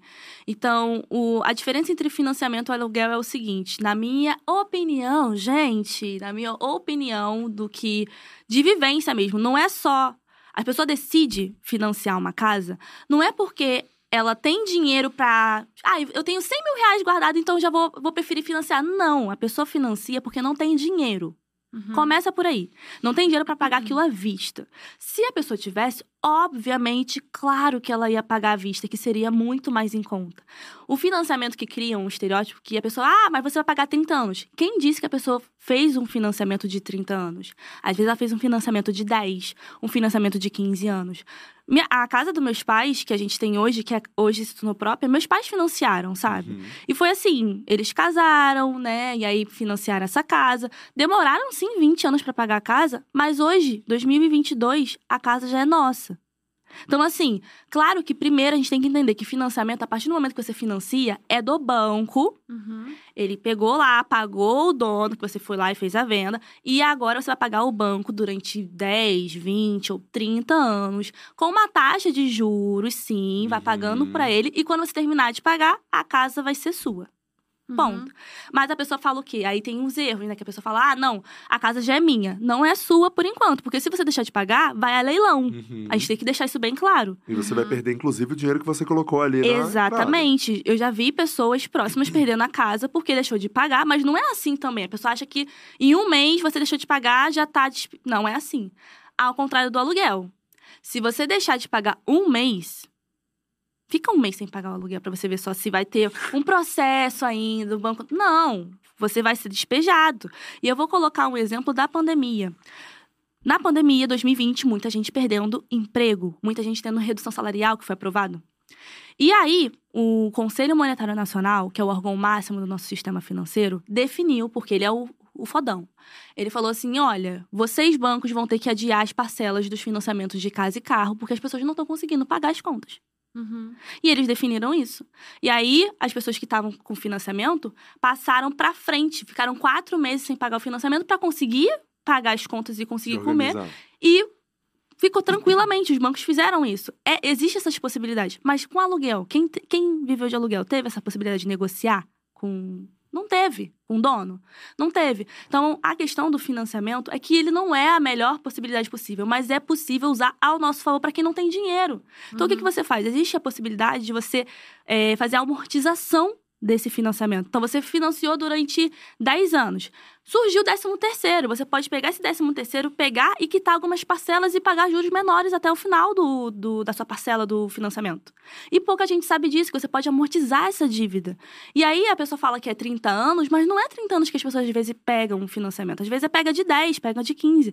E é porque ela não tem dinheiro, gente. Se ela tivesse... Ah, mas... Aí tem uma questão, que acho que você já ouviu bastante. Não, mas a pessoa pode pegar o dinheiro, juntar... E aí ela vive de aluguel e junta esse dinheiro. Como é que ela vai juntar um dinheiro se ela tá pagando aluguel? Uhum. E o Exato. aluguel hoje não é com o IGPM batendo aí mais de 15%, que é um- é a inflação de aluguel que é usada para fazer Uhum. o reajuste do aluguel, tá aumentando e, e vai aumentando todo ano. Não é bem assim, não é só chegar e a pessoa separar. Só quem pode fazer isso, gente, sendo sincero, que vale a pena às vezes viver de aluguel, é quem tem um milhão de reais na conta. Tem um milhão. Aí uma casa no Rio de Janeiro, no mínimo, uma casa, ok, um milhão de reais. Você vai pegar e vai botar esse dinheiro todo nessa casa? É mais fácil para essa pessoa colocar esses um milhão guardado num investimento que vai render ali de 15 a 20 mil reais por mês e ela pegar esse dinheiro do rendimento e viver de aluguel. Ótimo. Pra essa Uhum. pessoa, gente, perfeito o aluguel, porque ela tá vivendo com um rendimento. Ela deixa num- numa, numa poupança mesmo, num tesouro direto. Vai render isso pra ela. Com a taxa Selic batendo aí 12,75, ela vai, vai render isso pra ela. Ótimo. Mas e pra quem é pobre? Como é que ela vai conseguir? Ah, eu vou pegar 100 mil reais aqui e vou deixar parado. Não tem. E por isso que as pessoas pegam financiamento. Então, para quem tem um milhão de reais, para quem tem dois, para quem tem três, e é uma pessoa empresária, que já tem, viaja direto, é bom você viver de aluguel porque você não tem essa um local, sabe, fixo naquele momento. Dinheiro Dependendo do tá estilo de vida. imobilizado ali no imóvel. E do estilo de vida, a gente tem que entender essa- esse cálculo de financiamento não é só matemática financeira. Leva muito mais o lado pessoal da pessoa. De uma pessoa de ver a sua mãe vivendo de mudança. Vendo a sua mãe, mudança é caro, gente. Se mudar, não é barato. E é doloroso, é cansativo. E aí a pessoa vê a sua mãe e seu pai vivendo de mudança, de troca, sendo expulsa às vezes de casa, não tem um lugar para onde morar, não tem um lugar para ir. E aí a pessoa cria esse sentimento, essa sensação, essa sensação que a gente falou de tabu, fala assim, cara, a primeira coisa que eu vou pensar quando eu tiver um dinheiro é ter uma casa para minha mãe, porque você viu o que sua mãe passou, sua família Uhum. passou. Então não é só o lado de cálculos. Claro que o financiamento não é a melhor possibilidade possível, mas mostra mais o lado emocional da pessoa, de como ela lida com essa situação, de o que ela passou com a história dela, do que só um cálculo de matemática Uhum. financeira, algo mais é isso. Não é só isso. Tem um monte de variáveis que faz as pessoas decidirem querer financiar, querer ter uma casa própria. E a gente tem que ser sincero, todo mundo gostaria de ter um, nem que seja um dia, tem gente que não, mas tem a maioria dos brasileiros quer ter uma casa própria, quer Sim. ter algo, porque você ter um local onde morar, se você se acontecer qualquer coisa, você ter um local, é isso que as pessoas querem. Uhum. Minha mãe sempre fala, filha, é, se seu irmão acontecer qualquer coisa, vocês têm a casa lá de Nova Iguaçu. E é verdade, a gente tem lá. Se acontecer qualquer coisa, der tudo errado na minha vida, eu tenho pra onde ir. Essa é a questão, ter pra onde ir. E moradia, a gente tem que deixar bem claro que deveria ser algo que não precisaríamos passar tanta dificuldade para ter uma moradia. Tá na Constituição. O ser humano precisava ter moradia, alimentação, saúde, mas infelizmente está muito caro as coisas. Então, mais do que nunca, o financiamento não é para quem tem dinheiro e vai financiar, é para quem não tem dinheiro e quer fazer essa possibilidade. E a gente tem que mostrar, na verdade, como educadores financeiros, possibilidade de como a pessoa não se endividar. Uhum. Olha, você prefere o financiamento porque é a sua realidade? Ok. Então você pode amortizar a dívida, você pode pegar o 13 terceiro, você pode usar o FGTS para quem é CLT para quitar Uhum. o financiamento. Existe possibilidade que você pode mostrar para essa pessoa e não só apontar o dedo falando que ela tá errada, porque é uma discussão de cada um tem um pensamento, cada um tem uma história de vida, um sentimento quando pensa em casa própria, porque viver é uma coisa, tem coisa que só a pessoa viveu para saber para tomar aquela decisão. Então sim, eu quero muito ter a minha casa própria, eu, eu, eu sonho por isso, mas uma coisa que eu vou contar minha experiência. Eu moro de apa- apartamento, moro de aluguel. E aí, eu nunca tinha morado de aluguel, cara. Eu falei de aluguel de, de apartamento, né? Eu morei sempre em casa. E aí, eu peguei, pagando tudo direitinho. Eu fiquei pensando, porque eu não gostei de morar de apartamento, não, gente. Eu achei horrível. Aí tem gente andando em cima, e aí eu não posso botar um sonzinho, porque tem condomínio, e essas coisas assim de aluguel, de, de apartamento. E se eu tivesse, eu fiquei pensando, se eu tivesse comprado esse apartamento, eu estaria muito arrependida. Então, mais do que nunca, você tem que primeiro viver alguns momentos, é a dica pra vida. Viva de aluguel numa casa, num bairro que você acha legal, num apartamento. Você vê o que, que você gosta e não gosta. Porque tem coisa que eu morava com meus pais que eu gostava, agora eu não gosto mais. Uhum, E você vai amadurecendo também como, como pessoa, como se tornando adulta. uhum. Então tinha coisas que eu gostava em casa quando eu morava com meus pais, que era quatro pessoas. Hoje eu moro sozinha. Então é diferente. A, a forma como eu lido com a minha casa é diferente. A forma de, de morar num apartamento é diferente de morar numa casa. Então eu fui lá e entendi o que, que eu gosto e o que eu não gosto. Eu já eu moro numa, numa, num apartamento, mas é no condomínio, mas tem ladeira. Odeio ladeira, porque eu quero fazer feira, aí eu tenho que subir com aqueles negócios. Já não gosto. Então, se eu tivesse comprado, eu estaria muito arrependida. Então já sei que se eu conseguir um, alugar um outro apartamento ou uma casa, tem que ser no local onde não tenha tanta ladeira, que tenha uma padaria que eu adoro pão, gente, quentinho assim, com manteiga, pão com ovo gostoso. Então, assim, eu já tenho, eu já vou entendendo o que, que eu gosto, o que, que eu não gosto, o que, que eu, eu- Ah, tudo bem, isso aqui. Tem coisa que a gente vai tolerar, Uhum. porque Uhum. Não que vai você ter. aceita, tem coisa que não. Exatamente. Uma coisa que as pessoas estão questionando muito aqui é sobre, mas tem a entrada, né? Tem a a- fatídica entrada que geralmente aí é uns 20, tem é, por cento, tem alguns bancos que negociam com uma entrada um pouquinho menor, mas é um É. valor alto também, né? O que eu sempre ouço, só pra concluir isso, é que esse rolê, tipo, tem um- você tem que dar uma entrada. E aí, esse valor de entrada, se você colocar não sei aonde, vai render não sei quanto, e aí você consegue pagar o aluguel e ainda vai sobrar um dinheiro dessa grana que você colocou, que era é, a grana só de da entrada. não, né? É, então, a questão da Os cálculos que eu sempre vejo a galera fazendo é isso. Sim, sim. A entrada, hoje em dia, tem. Existe bancos que dão a entrada de 5 mil reais. Eu não tô de Ah, brincadeira. é? Sério? Eu não sabia. 5, 10 mil reais. O que eu tinha Claro. escutado era, tipo, 20%. 13% ou menor, Depende assim. muito do banco e do relacionamento que você tem com o banco. Às vezes Ah, você tá entendi. anos com, com aquele banco e ele te dá essa possibilidade de você não fazer o, o financiamento, a entrada desse financiamento com um valor tão alto assim. Então Hum. existe sim essa possibilidade. Nossa, eu Inclusive- sempre achei que era 20% e é 20% e ninguém não, mexe nisso. Não, Não, Depende muito do banco, depende muito do relacionamento que você tem e do valor também da, Do imóvel. do Ah, imóvel. entendi. Claro que um milhão de reais aí é um, um outro tipo, mas agora de uns 100 mil, de 200 mil, é diferente. Então depende muito do banco e da instituição financeira que você tá, tá acordado ou você quer fazer e fechar contrato. Quanto mais você fechar com, uma, com, uma, com um banco que é que você tem um relacionamento há muito tempo, melhor, porque ele já conhece. Hoje em dia tem um Open Finance, né? Que você pega todos Uhum. os seus dados do, do banco que você tem, transfere para o outro, então ele já vai saber seu relacionamento como cliente. Então a gente tem Hum. mais facilidade do que antigamente. Ou, antigamente as pessoas também usavam o FGTS. O Isso, FGTS, que é o Fundo de Garantia do Tempo de Serviço, que, para quem é CLT, pode dar entrada, sabe? Uhum. A gente sabe que hoje em dia todo mundo é, tá virando MEI. Uhum. Muita gente é MEI, PJ. Isso. Então, uma forma de comprova- comprovação de renda é você pagando seu MEI direitinho, porque é uma forma também de comprovar Uhum. sua renda. Então, sim, hoje em dia não tem essa de só de 20% e acabou. Existem outras possibilidades de uma porcentagem menor e você negociar com o banco essa porcentagem, sabe? Ah, e se puder legal. fazer, se você for pensar no financiamento, não faça pelo IPCA, que é da inflação, porque vai aumentando, ele vai Uhum. mudando o valor. Se você puder fazer pela taxa TR, que é uma taxa referencial, porque essa taxa ela não, ela tá praticamente zerada. Uhum. Aí você fazendo pelo banco por essa taxa, você consegue. Tem certas coisas que tá entendendo que não é só tá errado. Tem gente que precisa, então a gente tem que mostrar como não cair em armadilhas de só cair do que o gerente do banco tá falando, sabe? Uhum. Exato, exato. Isso é muito legal porque é muito esse fator também, né? Existe o fator sonho. Às vezes a pessoa sonhou a vida, da, da vida dela inteira que ela ia ter uma casa assim, desse jeito, em lugar tal. E tem gente tipo, que é quer ficar isso. morando a vida toda naquele lugar. E tá tudo bem, gente. Tem gente que Exato. fala, não, mas você vai morar a vida toda naquele bairro. Tem gente que quer morar, gente. Eu fiquei 20 anos morando no mesmo lugar lá com meus pais. E tudo bem. E aí, às vezes, é- é aquela única possibilidade. Tem gente que quer viajar. Tem gente que quer ter casa própria. Tem gente que quer re- realizar um sonho de construir uma família. E cada um tem o seu. A questão é que, como sempre, as pessoas gostam de falar, mas tá errado. E não é tá errado. Simplesmente é um ponto de vista diferente do seu. E tá Uhum. tudo bem. A questão é você lidar com isso que é diferente.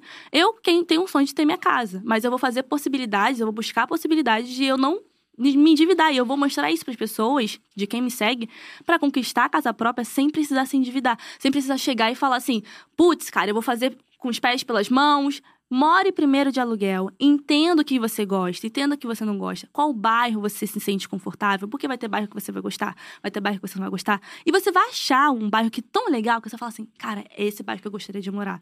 E você vai conquistar isso. E essa é a intenção. Você buscar possibilidades e entender com a educação financeira que é possível sim, mas você tem que se organizar. Uhum. Eu gostei muito. E temos uma pergunta aqui da Bia. Que Como sobreviver com meu salário de 1.500 reais e ainda poupar? É difícil. A gente não pode dizer aqui que é só você pegar e separar o- uma grana. Primeiro, a gente não sabe também, não sei se ela, se ela contou aí a Bia, se ela mora com os pais, se ela mora Uhum. sozinha. Porque isso tem uma diferença Uhum. Uhum. assim, Brutal, né? né? Brutal. Quem mora sozinho e tá ganhando com mil e pouquinhos reais, não sobra nada, tô sendo É. sincero. No, no país hoje, É. na inflação que a gente tá batendo a dois dígitos, fica difícil. Agora, se você mora com os pais, o que, que você faz? Você paga algumas contas aqui e sobra alguma coisa pra você? Tem que fazer essas perguntas antes, né? A gente tem que Uhum. saber. Aí tem que saber a história da pessoa de como é. Mas o Uhum. ideal é, se você puder poupar, não é 100 reais só, gente. 10, 20, 30 reais. Às vezes esses 10 reais ajuda pra pagar um gás, ajuda pra Uhum. ajudar para pagar uma conta de casa, ajuda pra comprar um pão. As pessoas acham que guardar dinheiro é a partir de 100 ou a Uhum. partir de mil. E a gente não tá falando disso, a gente tá falando de guardar o quanto você puder, porque esse dinheiro vai fazer diferença pra você não precisar pegar com um banco, pagar uma taxa de juros absurdas e acabar se endividando e ficando naquele ciclo vicioso. Uhum. Gostei muito.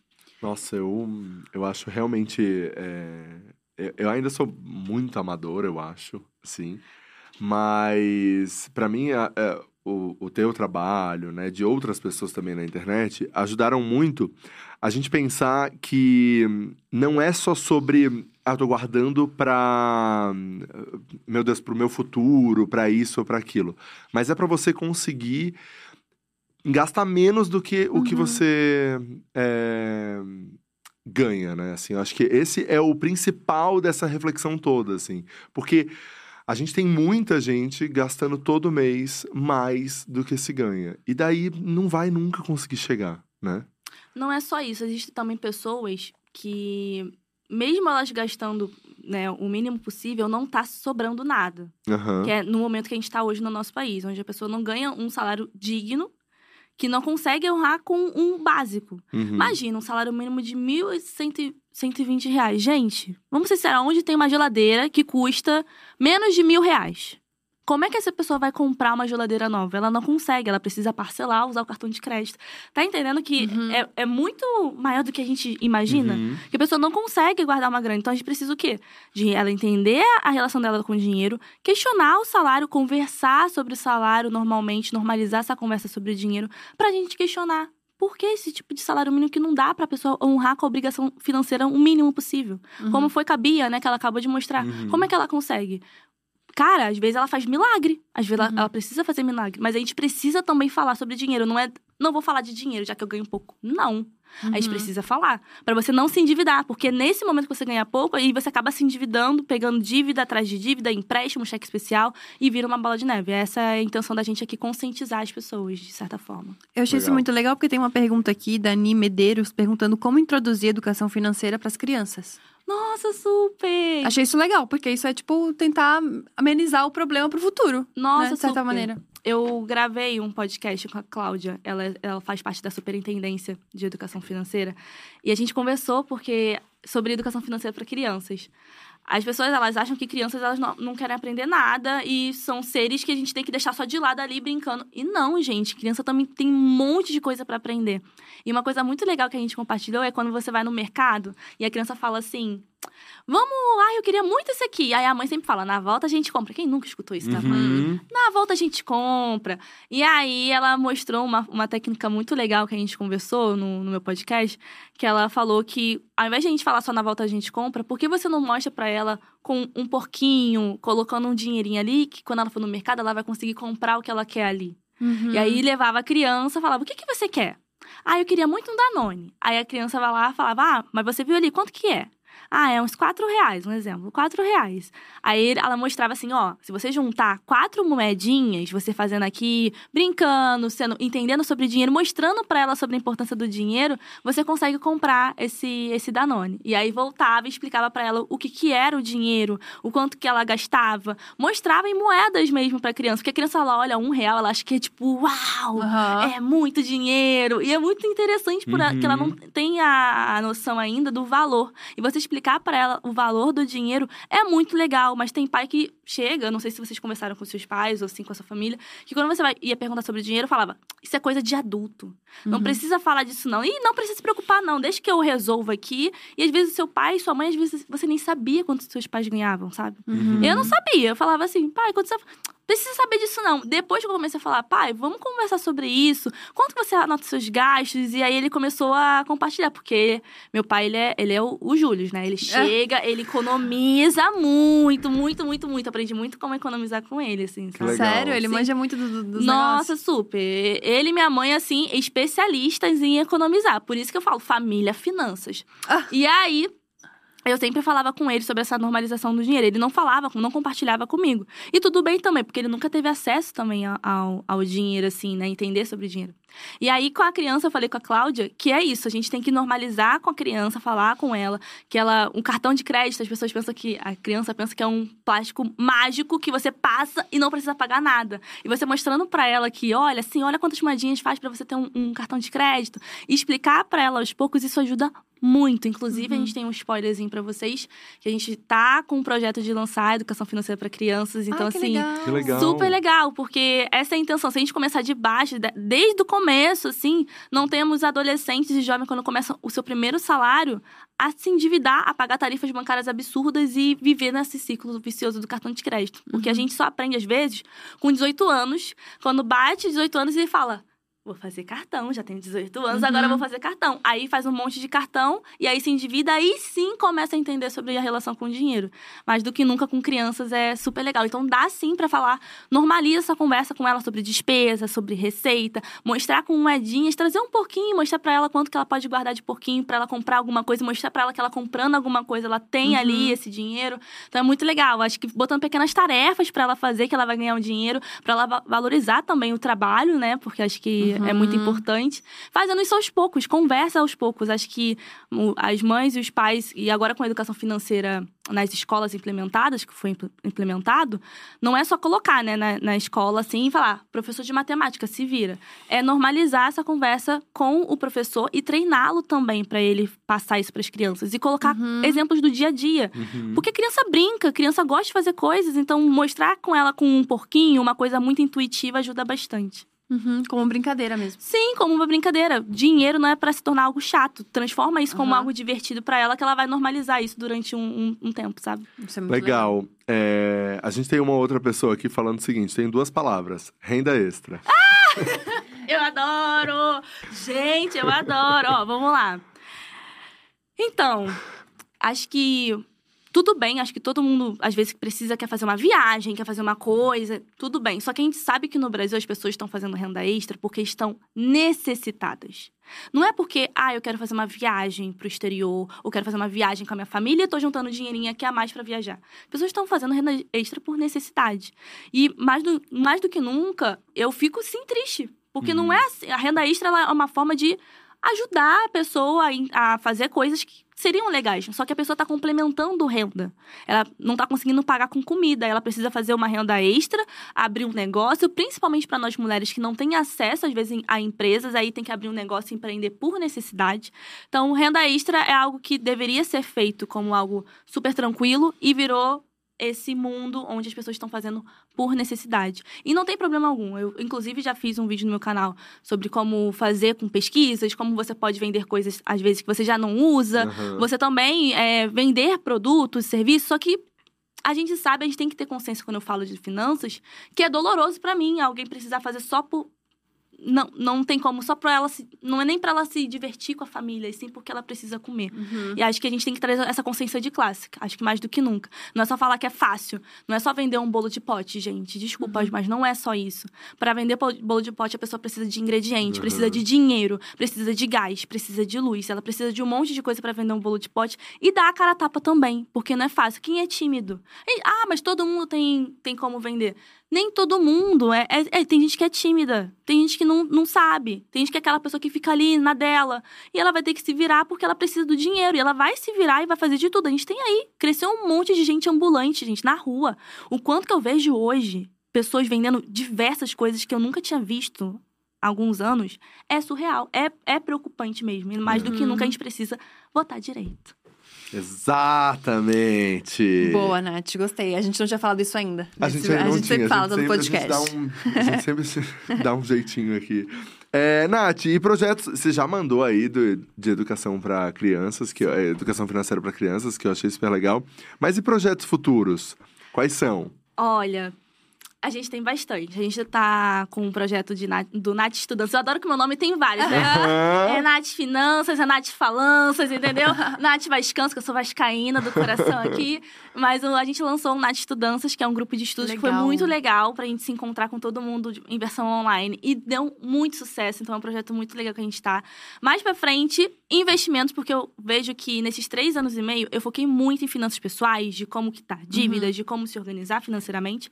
Só que o meu público agora tá preparado para o próximo passo. Que o próximo Uhum. passo é começar a entender sobre investimentos, de como eles funcionam, porque eu já tenho vídeo, mas é um projeto maior que é focado especificamente para isso. Uhum. Porque eu, eu vejo que antes de a gente começar a falar de bolsa, de investimento, de como guardar, a gente precisa entender como é o mercado financeiro. Porque como é que você vai investir num tesouro Selic se você não sabe o que é taxa Selic? Uhum. Como é que você. Você não entende sobre o papel do Banco Central na economia? Você não entende que tem uma reunião a cada 45 dias que define a taxa que define o seu investimento. Então são coisas que às vezes é passado no Jornal Nacional que ninguém entende nada. Todo mundo olha assim, Uhum. William Bonner, eu não tô entendendo nada que você está Aham. dizendo. Uhum. Mas aí você explicando de uma forma didática, de um bate-papo, como a gente tá falando aqui, é legal, porque fica mais interessante, fica mais divertido. Então, esses são os projetos que a gente tem, que é o Nath Invest, Nath Estudanças, que é para focar mesmo nessas pessoas que querem aprender não só de finanças pessoais, mas introduzir aí o primeiro passo para os investimentos. E eu quero muito ver as pessoas, né? Porque eu te falei, eu não vejo ninguém. E aí agora fazendo palestra nas escolas públicas, estão voltando, né? Ai, Então, é bem legal que a gente está fazendo com um projeto social, ajudando pessoas. A gente, no Nath Estudança, a gente abriu vaga social para quem não tinha condições financeiras de arcar com o custo do, do grupo de estudos. Ai, que legal. E foi um super sucesso, porque é isso. O, o meu trabalho, ele. Também a gente precisa cobrar pelo nosso trabalho. Acho que tem muita gente que tem dificuldade de cobrar sobre o Uhum. seu trabalho. A gente precisa, porque é trabalho, é hora, é, é pessoas que trabalham com a gente. E aí, eu também tenho um lado contexto social que eu sempre quero ajudar quem não tem condições. No meu livro que eu lancei ano passado, que foi Orçamento Sem Falhas, eu distribuí mais de 2 mil exemplares gratuitos. Distribuí para todo mundo, entreguei em Nossa! casa. Que legal. Então, são essas coisas que eu faço um, um projeto, crio um projeto muito legal, mas também ajudo gratuitamente outras pessoas que não têm condições. Porque é isso, eu comecei com finanças para pessoas de baixa renda. Esse foi o principal. Uhum. E hoje em dia eu tenho um novo lema, que é finanças reais para pessoas reais. Por quê? Não é só pessoas de baixa renda que me seguem. Tem gente que quer empreender, que quer entender como eu criei um negócio, como eu transformei Nath Finanças num negócio, que foi um ponto de virada de chave mesmo, de entender que eu não sou só criadora de conteúdo, que só posta conteúdo na internet. Tem um contexto por trás também, fora da internet, de ajudar pessoas olhando olho a olho. Então é isso. É, eu entender que finanças reais para pessoas reais do dia a dia que querem aprender, Uhum. independente do salário. Essa é a questão. Muito foda. E você tem- hoje tem uma galera trabalhando com você Nossa, também, né? temos 10 pessoas trabalhando comigo, 10 funcionários lindos, maravilhosos. É um sucesso no Twitter, né? Você viu lá, é um sucesso, o pessoal adora. Exato. E, e como que é essa relação, assim? Porque você é muito nova. Sim, 23 anos, vocês ficam passados. Eu, Nossa, fi- eu tô muito passado, porque eu tô até hoje com dificuldade, com 36, com dificuldade com lidar com uma empresa desse tamanho. Eu imagino você com. Cara, 23, gente, é muito É. nova. eu acho que é porque eu entrei, eu entrei fazendo faculdade, né, com 18. Aham. Então, eu entrei, eu fiz técnico em administração, então eu já estava com 16 anos fazendo técnico. Eu me apaixonei porque eu fiz estágio em administração, amei. Aí eu fui, entrei na faculdade, comecei a fazer cartão de loja, depois eu fui pro estágio na área financeira, que foi a última empresa que eu trabalhei. E foi incrível, assim, ela, ela essa empresa que eu trabalhei foi assim, eu tenho um amor enorme pelos, pelos donos, porque eles me, me entenderam e hum- humanizaram. Porque tem empresa que falta essa humanização. aham. De olhar que a pessoa não é um robô, que ela vai sentir, vai ter dores, vai ter problemas, e a gente tem que entender que são. Empresas são feitas por pessoas. Ponto. Uhum. Não é um robô ali. Claro que a gente tem automatizações de algumas coisas, mas é feita por pessoas. E com. Quando eu, eu criei Nath Finanças, eu já coloquei com esse lema. Eu saí de MEI, me tornei ME, de ME me tornei uma, uma empresa de pequeno porte. Isso foi muito rápido, como o Rafa falou. Foi tipo, em um ano já tava já com um monte de coisa, um monte de trabalho para fazer. E aí eu precisei contratar pessoas, mas é como um bebê. Você sabe, vocês sabem como é um bebezinho? Você vê, cara, eu criei, tava trabalhando de madrugada e agora eu vou ter que passar para outras pessoas essa Ah, que tarefa difícil. ali. E foi doloroso entender que você precisa para você crescer. Se você não fizer isso, você não vai crescer. E foi doloroso pra mim. Eu falei assim, ai, um bebezinho aqui crescendo, vou ter que passar pra pessoas fazerem por mim. E aí melhorou, óbvio, crescemos ainda mais, mas é muito doido. Aham. Porque eu sinto essa responsabilidade, porque eu sou a primeira da família, né, a, Uhum. a, a entrar e me formar da família do meu pai na universidade. A primeira a ter uma empresa. Como é que é? Como é que é? É uma empresa que tá crescendo, que tá batendo, fazendo sucesso, crescendo na, na internet e fora dela. Foi muito doido. Eu precisei fazer terapia. Juro, gente. Foi muito doido pra mim. Foi muito difícil, porque é, é, quando a gente sai de, um- de uma, de uma periferia, você, você não, não é só eu. é tipo um todo, é uma, um, Uhum. as pessoas que estão ao meu redor, sabe? A minha família, a- as pessoas que trabalham comigo, porque a gente não pensa que não é só aquela pessoa que tá trabalhando com a gente, é uma família que tem ali atrás. Uhum. Quando você contrata uma pessoa, ela também tá ajudando não só ela, mas a família dela. E no Uhum. mínimo três a quatro pessoas. E aí você sente essa responsabilidade. E aí a gente sempre pensa, não sei se.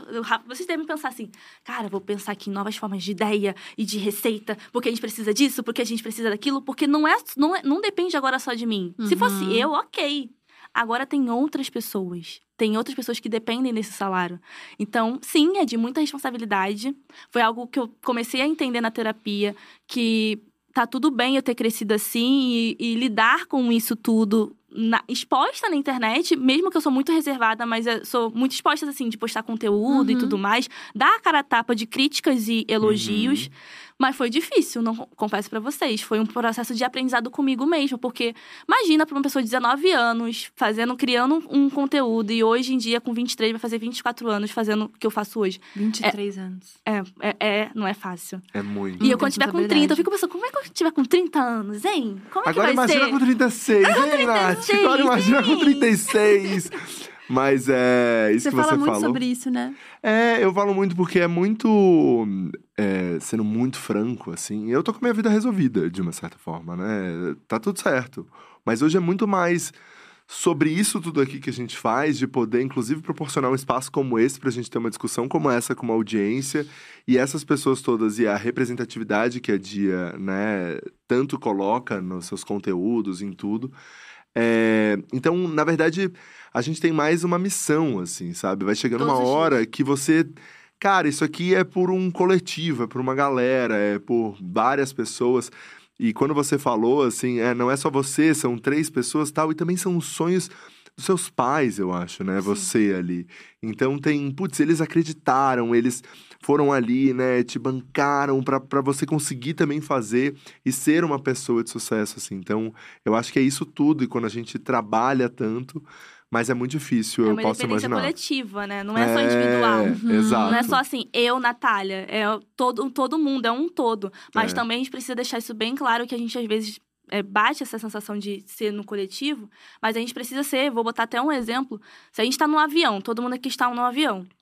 Imagina que quando tem uma turbulência, sempre cai aquele negócio, aquela máscarazinha. Primeiro a gente tem que cuidar da gente, colocar a máscara na gente pra depois cuidar do outro. Uhum. É a mesma coisa nas finanças e quando a gente tem conquistas também.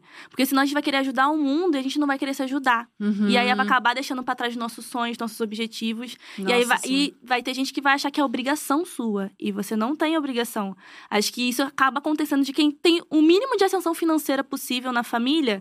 E aí acaba lidando com essas situações, não é de familiares, mas de parentes Aham. chegando, achando que você tem obrigação. E não. Primeiro você cuida de você, se estabiliza, tem a sua vida, a sua independência primeiro. E você vai ajudar o todo, com certeza. Essa é a intenção, né? Eu não tô só por mim, eu também tô Uhum. pelos outros, sabe? Que foda, Nath. Muito foda. Adorei. Acho incrível o trabalho que você faz na internet Obrigada. e que bom que você é, apareceu assim, porque é isso. Eu acho que pessoas é, reais falando com pessoas reais, assim, isso é muito Uhum. foda e a gente vê isso claramente porque é a sua vivência, é o que você viu e assim tem até trechos que eu já vi seus falando que hum, é muito difícil para uma pessoa que está lá na comunidade conseguir o emprego. Isso já a dificuldade já está aí, né? Pelo endereço.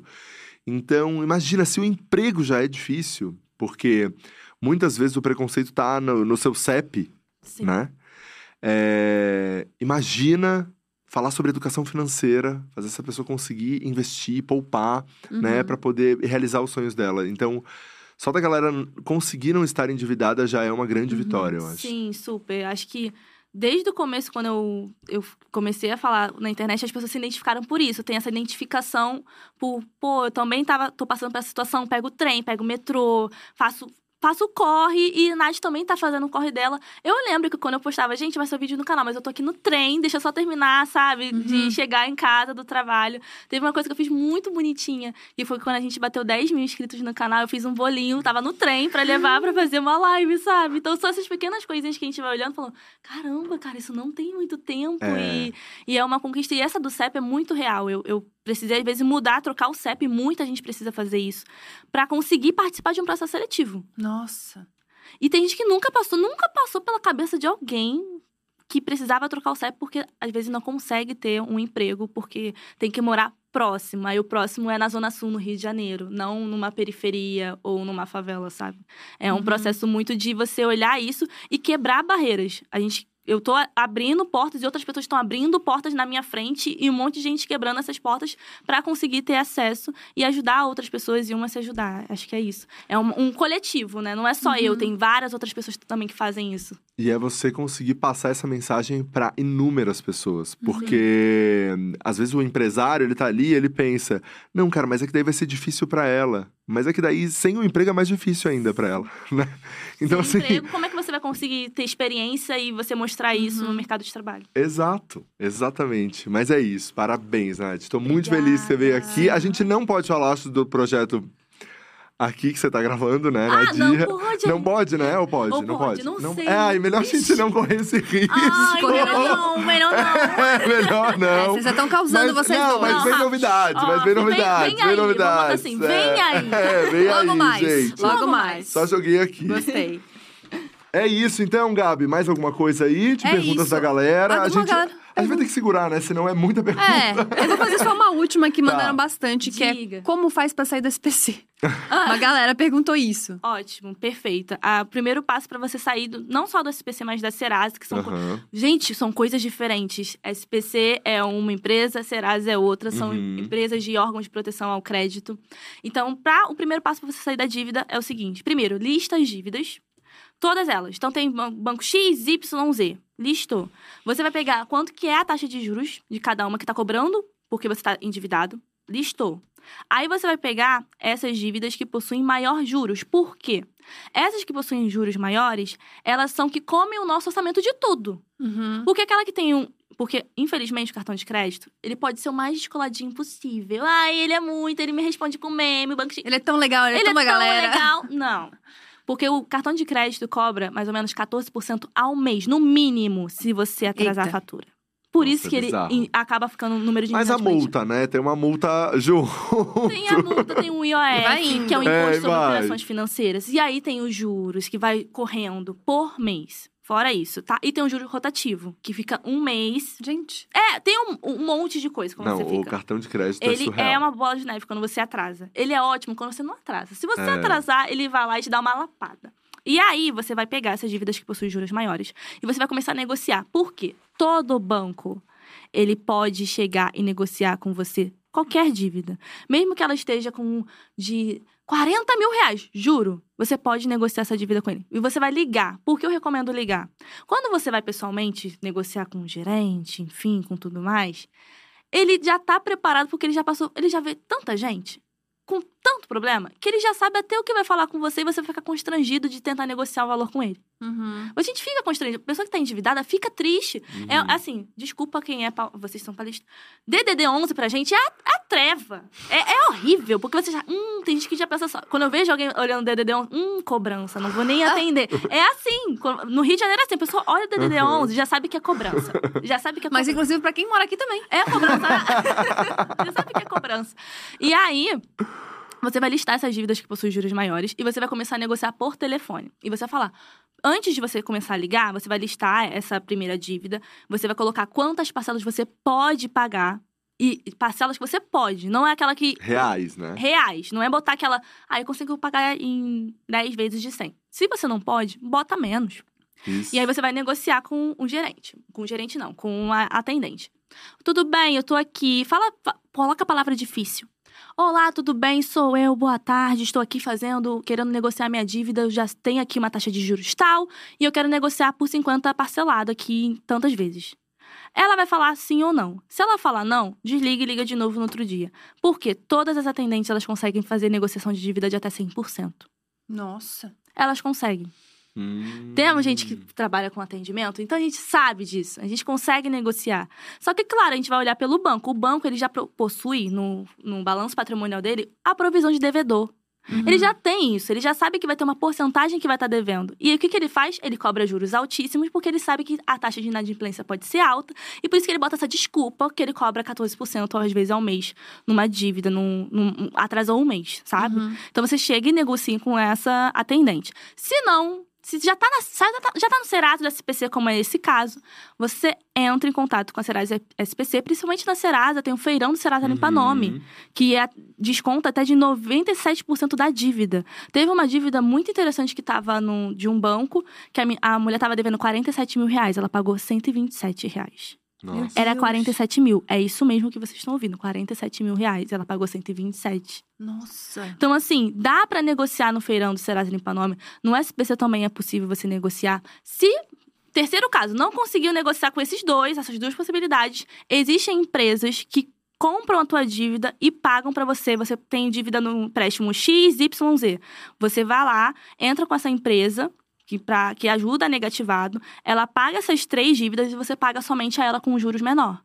Ou também outra possibilidade, você pegar um empréstimo pessoal, que a taxa de juros é menor, que às vezes é de 6% ou 5%, comparando a um cartão que é 14%, é bem menor. Uhum. Você pega esse empréstimo, você quita essa dívida, principalmente se for cartão de crédito, porque não deixa cair no parcelamento mínimo.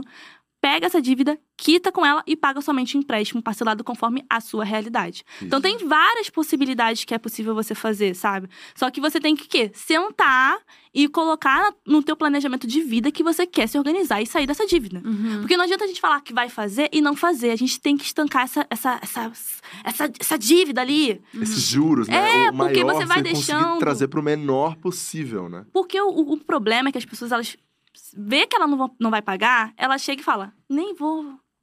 Vou deixar pra lá, não vou nem mexer, não vou nem olhar. E isso é pior, porque vai rolando, vai rolando, vai rolando e você não consegue negociar. Vai chegar um ponto que você não vai conseguir negociar. Uhum. Então chega já, vê que você não vai conseguir pagar, já negocia. Ou bota a fatura, ah, eu não consigo pagar essa fatura esse mês. Tem como vocês botarem pra mês que vem o vencimento?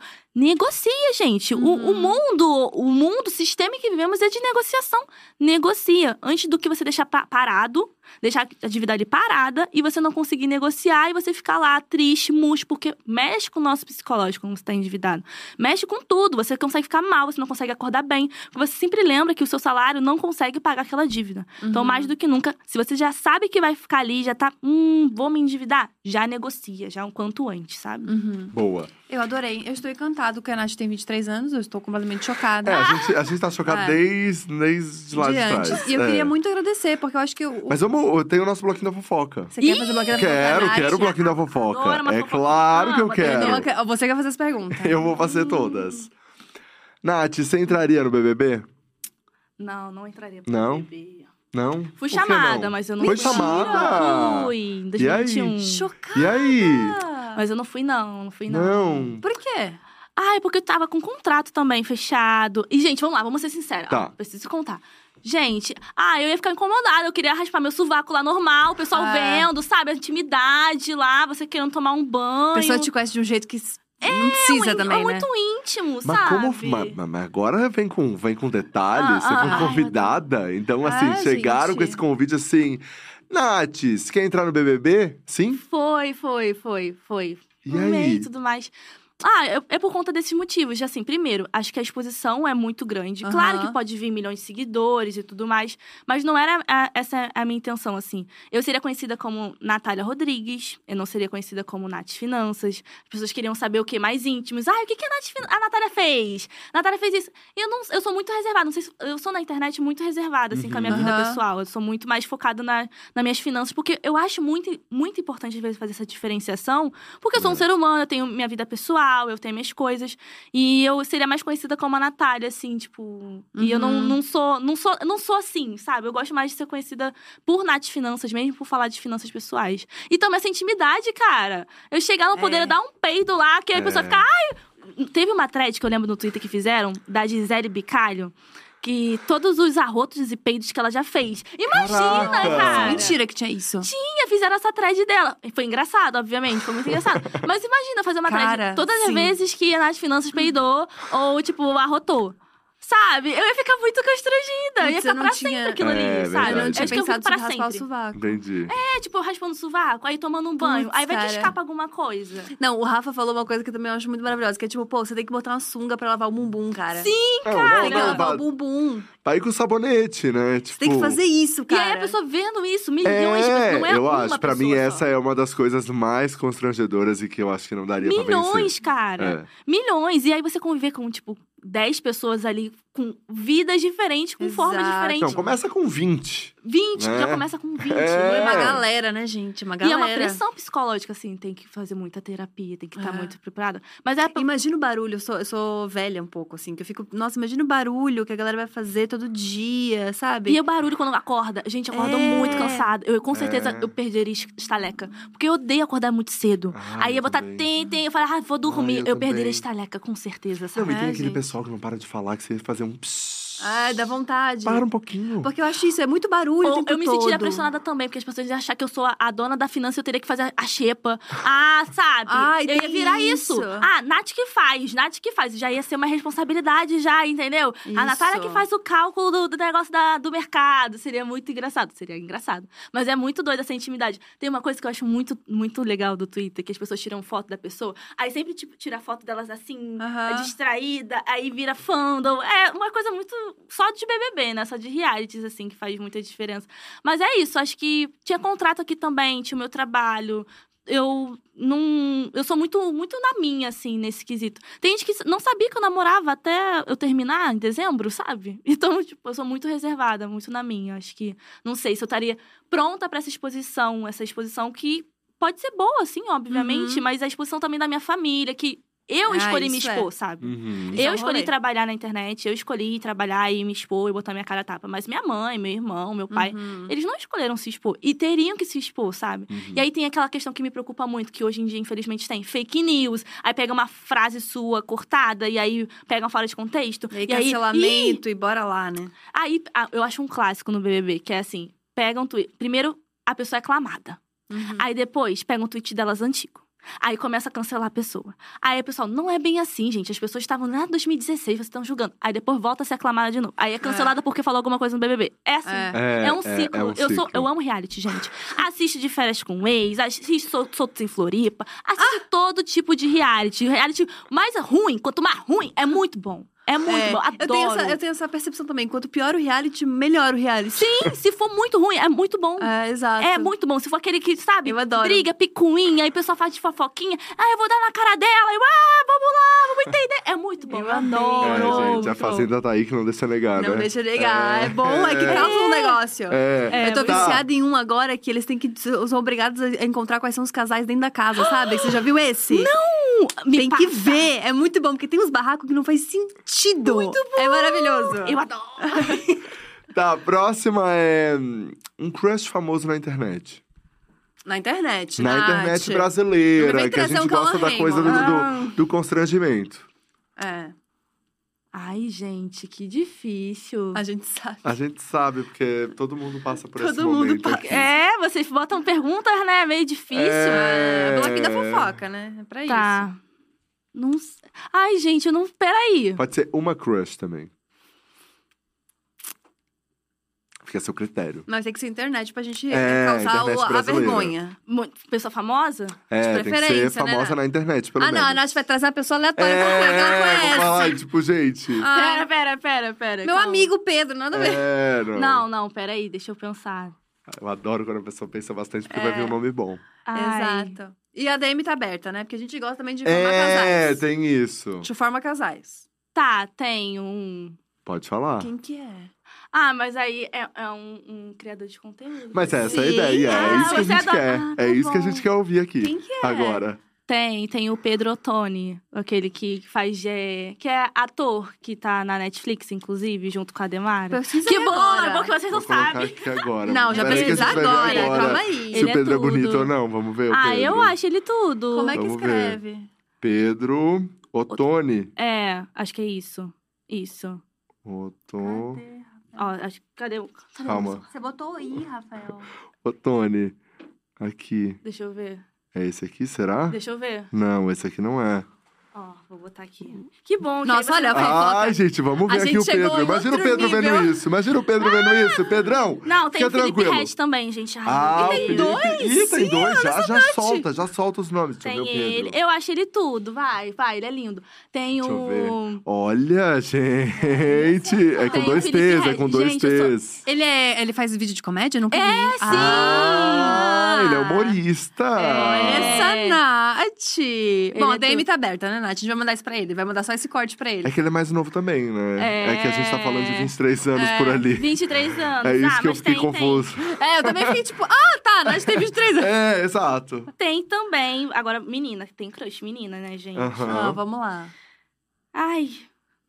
Ai, vocês me deixam. Ah, não. Ah, pode falar! já falei. Pode falar! Já não, peraí, que suspirou é pior. Vamos é, mandar sabe que o que eu suspirou. gostei? A Nath podia jogar só o nome, mas ela já jogou o Felipe. Ela agora já quer jogar uma menina. Ela tá aproveitando o espaço pra jogar. Joga os nomes, Fica joga os minha. nomes. Não, não, não. Gente. Peraí, vou ficar na minha. Não, agora a gente quer uma menina. Não vai ficar na sua mesmo. Ai, gente. É isso. É fofoca ao vivo. Joga na roda, joga na roda. Fala. Não, pô, a Alina é, é gatona, né, Porra. Alina? Sim. Então, Mas era esse nome que você tava pensando? Tem, tem, é. Gente, cortou isso aqui, vai ser uma fofoca, A gente vai não acreditando. Igual Tainá Rogê, que É. esperou sair do ar pra poder contar pra Ah, gente. gente, é sobre Exato. tá tudo bem. Tá, essa. Você manda nude, Nath? Não, cara. Sério mesmo? Juro. Seria uma nude de milhões. Cara, não mando. Você não, manda manda? nude. Não, não, não, assim. não, muito ou não? Não, É. não, nude não, nude não. Lingerie ok, agora Lingerie nude, ok. nude, nude assim não. Tá. Mais sexy, uma meia luz, uma isso, coisa... mano, isso, um conceito, porque a mulher sabe fazer um Ah, conceito. tem que ser mais conceitual. né, pra fazer uma obra de arte, assim. É, não é vulgar, é conceitual. Pode ser vulgar Olha também, não tem de- problema nenhum. É A mais assessoria tá assim, você viu, né? Não sei se tu percebeu. Ali, meu rindo Deus, que a ela galera manda tá aqui, nude, ó. ela manda nude, vai aqui. vazar nude amanhã? Não, não vai não. não, é só esse conceito assim. Tá. É, E a última coisa do nosso bloquinho da fofoca, que eu tô Ah. muito curioso pra saber de Ah, você. Vai, Hum. É o item fútil mais caro que você já comprou. Tem que ser fútil, vamos de Mas coisa, tem que vamos ser de fútil, futilidade. é. Fútil. Isso. Porque a galera sempre manda um negócio legal, sabe? Mais É. caro não, mas é alguma coisa que eu comprei fútil, assim, que eu já Ah. achei muita coisa. Que eu comprei uma, uma mesa de maquiagem, aquelas mesas de maquiagem. Aham. E aí eu pensei que eu fosse usar, tipo, ah, eu vou comprar, foi acho que 800 reais. Aí eu comprei, aí, só que eu sou míope, gente, eu uso lente. Aí eu comprei e eu não usei, é, eu tive que dar. Então eu me senti muito arrependida, foi uma coisa muito fútil pra, na minha parte, assim, na minha concepção, porque eu comprei algo que eu realmente não usei. Fiquei arrependida, foi horrível. Fiquei muito triste, fiquei muito triste, foi esse item. Teve uma coisa que foi muito... é, que eu comprei outra coisa, deixa eu ver. Que eu, eu não sou muito de comprar roupa. Não sou muito de comprar roupa, sapato, essas coisas, não. É, foi esse item de maquiagem, gente. É. Real, foi essa. Que eu me arrependi. É, A, a, a compra foi fútil, acabou sendo fútil, né? Porque É, mas é que não era tão fútil, né? Era uma pro objetivo penteadeira, dele. É, ali, uma coisa... Então ela tem uma utilidade.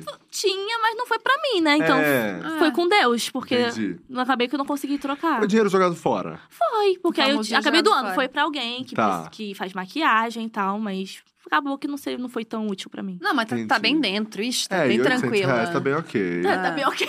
Tá bem ok. A gente tava- a a gente gente tava já escutou esperando. bolsa aqui de 50 mil reais. Ah, Ah, então- não, nunca, nunca comprei bolsa de 50 mil. Não cheguei nesse ponto. É, Ah. exato. A gente já ouviu aqui Franciniel que tá lá. é- Tô louca a- pra ganhar uns presentes a- da a gente- Francine. Não, e a gente fala todo dia dessa bolsa dela. Ela deve estar arrependidíssima, né, Francine? Você deve estar arrependida de ter sentado que- aqui e ter falado dessa bolsa. A gente tá esperando alguém bater essa bolsa. Exato, ninguém bateu tua Ninguém bolsa. Bateu essa É, não bolsa bateu, até não. agora. É, Mas não- vamos lá, não uma hora aconteceu, Mas chega. uma hora, uma hora chega, senta alguém aqui Uma e hora fala. chega, eu, exato. eu tô só esperando quem é que vai chegar aqui e contar o carro. Eu tô... Eu quero que alguém que fale aqui o carro. Exato. Eu quero alguém que mande um meio milhão no meu carro. É isso que eu quero ouvir aqui. E daí eu vou falar, mas é fútil? Mas é fútil, amor? Um carrinho de meio milhão? Mas enfim, vamos lá. É isso, Nath, muitíssimo obrigada. Obrigada. Foi, foi, Obrigada, foi incrível. Cis. Obrigada a vocês pelo convite. Muito bom poder trocar essa ideia e falar não só de finanças, mas também contar coisinhas que a gente vive. Adorei, foi tudo, gente. Obrigada, Exato, a nude rola, mas com lingerie. Com lingerie. Entendi. Que não é, é artístico. Que é artístico, né, Artístico. Gabi? Vamos chamar de nude, vamos chamar Tá, de arte. Gabi. Arte. Se liga então, Eu chamo tá? de arte. Se liga então. Se liga Achei- aí na, na dica da Nath Olha, Finanças, hein? Se não- liga na dica da Nath Finanças. Não me usa tá? Mais como exemplo que a minha mãe tá super chateada com você. Ai, tia Júcia, inclusive ela vem amanhã, né? Ela vem amanhã, Vou falar e ela amanhã quer falar com ela. contigo. Vou falar amanhã com a tia Ah. Júcia. Ai, tia Júcia é é mãe da isso. Gabi, que ela fica assistindo o podcast. Tá brava já. Ih, E ela fica chateada, porque toda hora eu falo dessa coisa que a Gabi já mandou no UD. É, Ah. ela mandou um textão pra mim. Você, acha, você realmente já mandou isso, Mãe é Gabriela? Minha mãe mandou um textão. Ah, assim. mãe, Desesperada.